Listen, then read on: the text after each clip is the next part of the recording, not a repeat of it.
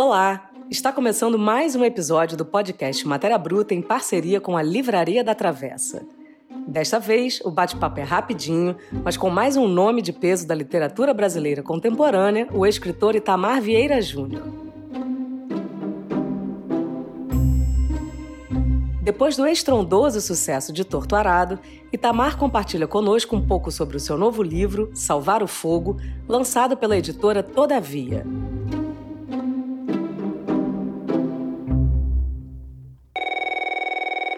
É, Salvar o Fogo, esse romance é, é, uma história que se passa no recôncavo da Bahia, em dias próximos aos que a gente vive.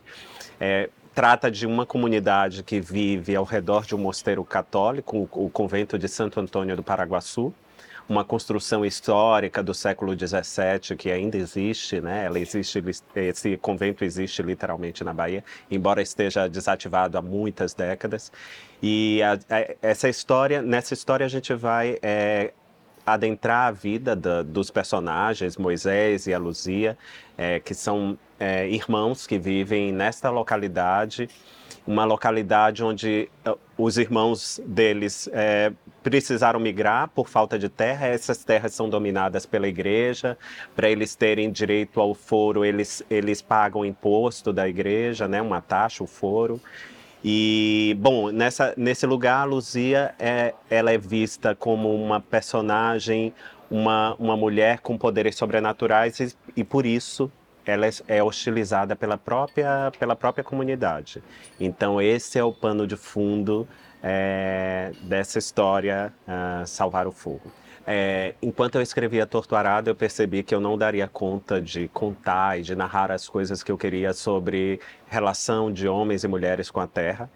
E ali, naquele momento, já nasceu a semente dessa história. E logo após a escrita de Torturada, eu comecei a compilar informações, né, fazer é, esquemas, porque era uma história que eu queria narrar, que eu queria contar. Mas a, a, a, a ligação com Torturado está além disso. Os leitores, ao longo da, da leitura vão descobrir mais, mais elementos né, sobre, sobre essa história que unem as duas histórias. E eu é uma história ainda que se debruça sobre a questão da terra, né? Eu estou pensando na terra como como elemento basilar, fundamental da existência humana, né? Nenhum de nós prescinde da terra, é o lugar onde a gente pisa, onde a gente mora, onde a gente trabalha, onde a gente cultiva, enfim, essas são as, as questões que norteiam, atravessam a vida dessas personagens, tanto de Torturado quanto de Salvar o Fogo.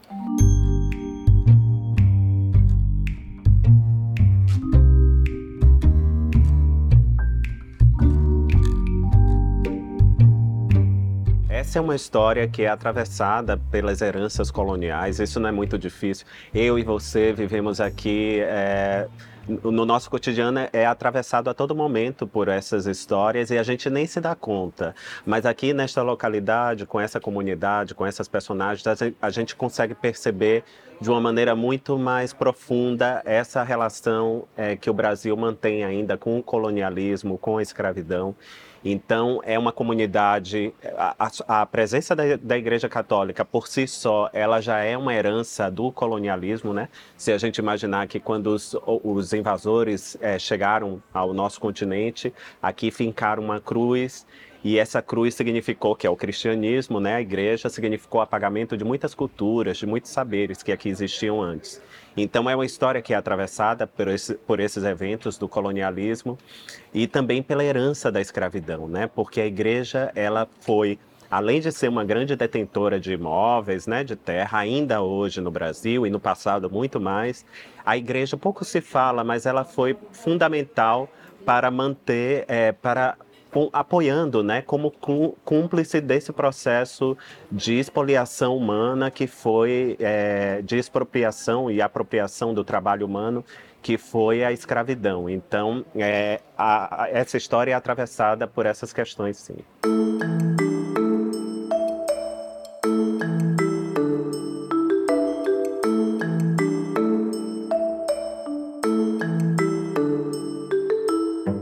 Tive formação em ciências sociais porque, é, embora desde criança eu escreva, na, no meu meio, no meu círculo, na minha família, não existiam pessoas que escreviam. Então achavam, nossa menino, você precisa ter um trabalho sério, né? A arte é coisa para gente que, que pode se manter, você não, não pode isso. Mas eu sempre cultivei esse interesse pela literatura e aí enveredei pelas ciências sociais, porque me formei professor, depois fui trabalhar no INCRA, e foi no INCRA, de fato, que eu adentrei esse universo rural do Nordeste brasileiro. Comecei trabalhando no Maranhão, depois na Bahia, e aí todo o conhecimento que eu tinha sobre a, o campo, né, todo o conhecimento teórico e familiar, porque a minha família paterna vem desse, desse lugar, inclusive, de, tem essa origem, é, eu pude vislumbrar de uma outra maneira, de uma maneira mais intensa, mais profunda, trabalhando no campo. É que eu tive, é, eu pude aprender um pouco sobre o Brasil, né, sobre as relações sociais que ainda permeiam a, a nossa vida em sociedade. Isso para mim foi fundamental para fazer uma leitura, uma leitura, é, uma leitura é, mais acurada de toda a nossa realidade. É claro, eu escrevo ficção, essa história é ficção, eu estou pensando as personagens de maneira ficcional, mas ainda assim elas são atravessadas por essas questões que são importantes para mim, para conhecer o mundo, conhecer o Brasil, é, um outro olhar sobre a história do Brasil também.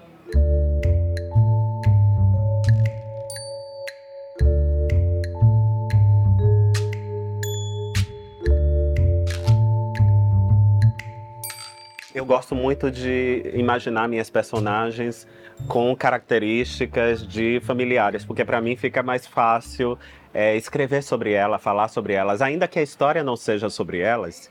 Eu assim, ainda assim, estou pensando nelas e isso cria um certo vínculo, uma intimidade com essas, é, com essas personagens. Então a Luzia, ela é inspirada numa tia que eu conheci ainda muito criança, porque ela já era idosa quando, quando eu nasci. E eu convivi pouco com ela, tive poucos encontros com ela, mas ainda assim a imagem dela marcou muito o meu imaginário, né? Porque ela era uma mulher é, muito pequena, tinha um, uma corcunda, ela usava uma trança e anos depois, na época eu não tinha conhecimento, não, não sabia, mas anos depois eu descobri que ela é, lavou durante muitos anos as, as roupas de uma igreja, da Igreja do Bonfim, em Salvador. Então, eu fiquei. Essa imagem nunca me abandonou, né? E quando chegou a hora de contar Salvar o Fogo, essa imagem muito forte retornou e ganhou corpo na, na vida e na história da Luzia, que é essa essa personagem que aí conduz o fio da história em Salvar o Fogo. É, bom, tudo aquilo que envolve disputas territoriais, de alguma maneira serviu de, de inspiração, serviu de exemplo. Aqui neste livro tem um, tem um momento, um episódio em particular que foi inspirado em, em narrativas que escutei, é, que é quando a Luzia está com uma das irmãs que volta, né, a, a Tapera, e ela está numa, é, ela, ela encontra a terra do pai é, sendo explorada, trabalhada por outra pessoa. E ali ela consegue, começa um embate, né? Porque ela, ela não aceita aquilo a, a, e ela é ameaçada e ela começa a plantar em cima da, da plantação de outra pessoa. Então, bom, esse é um exemplo, mas em Torturado a gente vai encontrar o exemplo, o, o, o assassinato de um dos personagens importantes é, de Torturado, uma liderança comunitária, é, foi inspirado em inúmeros, inúmeras mortes que eu vi ao longo do tempo, trabalhando no campo, ou seja, a, é, é ficção, mas ela é atravessada a todo momento pela realidade.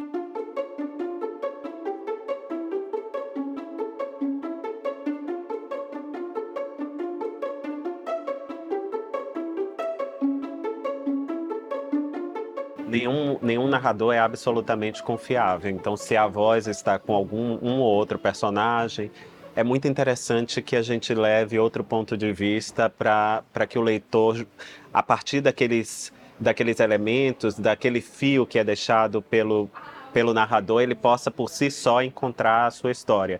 É, eu, eu fiquei profundamente isso há muitos anos, né, lendo, lendo narrativas ficcionais, eu fiquei muito impressionado com, a, com essa, esse, essa maneira de contar história que eu encontrei no Faulkner, né?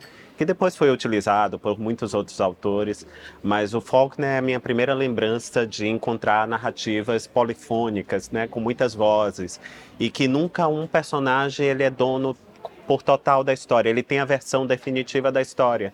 A gente só terá versão, uma versão particular, total, se, se a gente juntar todas as partes da história. Então, Salvar o Fogo, por exemplo, é na, as duas primeiras partes são narradas por personagens diferentes, né, em primeira pessoa, mas as duas últimas partes são narradas em terceira pessoa, mas às vezes tendo um outro personagem como central, né, e, isso é muito, é, é, foi uma maneira que eu encontrei de contar, de narrar essa história, é, dando, pra, tentando, imaginando que os leitores a partir de fragmentos que eles possam compreender o todo da história, uma, a história de uma maneira mais total mesmo.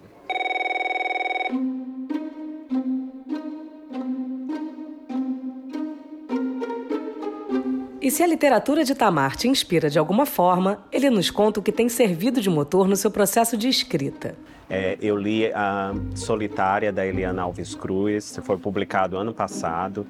É uma história muito interessante que também é atravessada por essas questões coloniais e escravistas ainda muito presente, muito marcante na nossa sociedade. Li um outro livro, é, Dilúvio das Almas, que é de um, de um monge beneditino, Tito Leite, é publicado também pela Todavia. É um romance muito interessante que conta a história de um, de um migrante nordestino que deixa São Paulo e retorna para sua para sua cidade no interior do Nordeste. Lá ele é confrontado né, com as permanências, com os conflitos de sempre. É, esses dois romances foram romances que me marcaram no, nos últimos tempos e eu deixo como indicação para os leitores. Este episódio foi produzido por Eduardo Fradkin, contou com a captação de som de Louis Barbaras, identidade visual e artes de Gabriela Diniz, assessoria de Francis Carnaúba coordenação geral e edição de Juliana Zalfa e voz de Flávia Amano. O Matéria Bruta é o podcast do canal Curta dedicado às artes e à filosofia. E para você ficar por dentro de tudo por aqui, se liga na dica. Se inscreva no Google Podcasts ou no Cashbox, siga o Matéria Bruta no Spotify e na Amazon ou assine no Apple Podcasts. Até breve!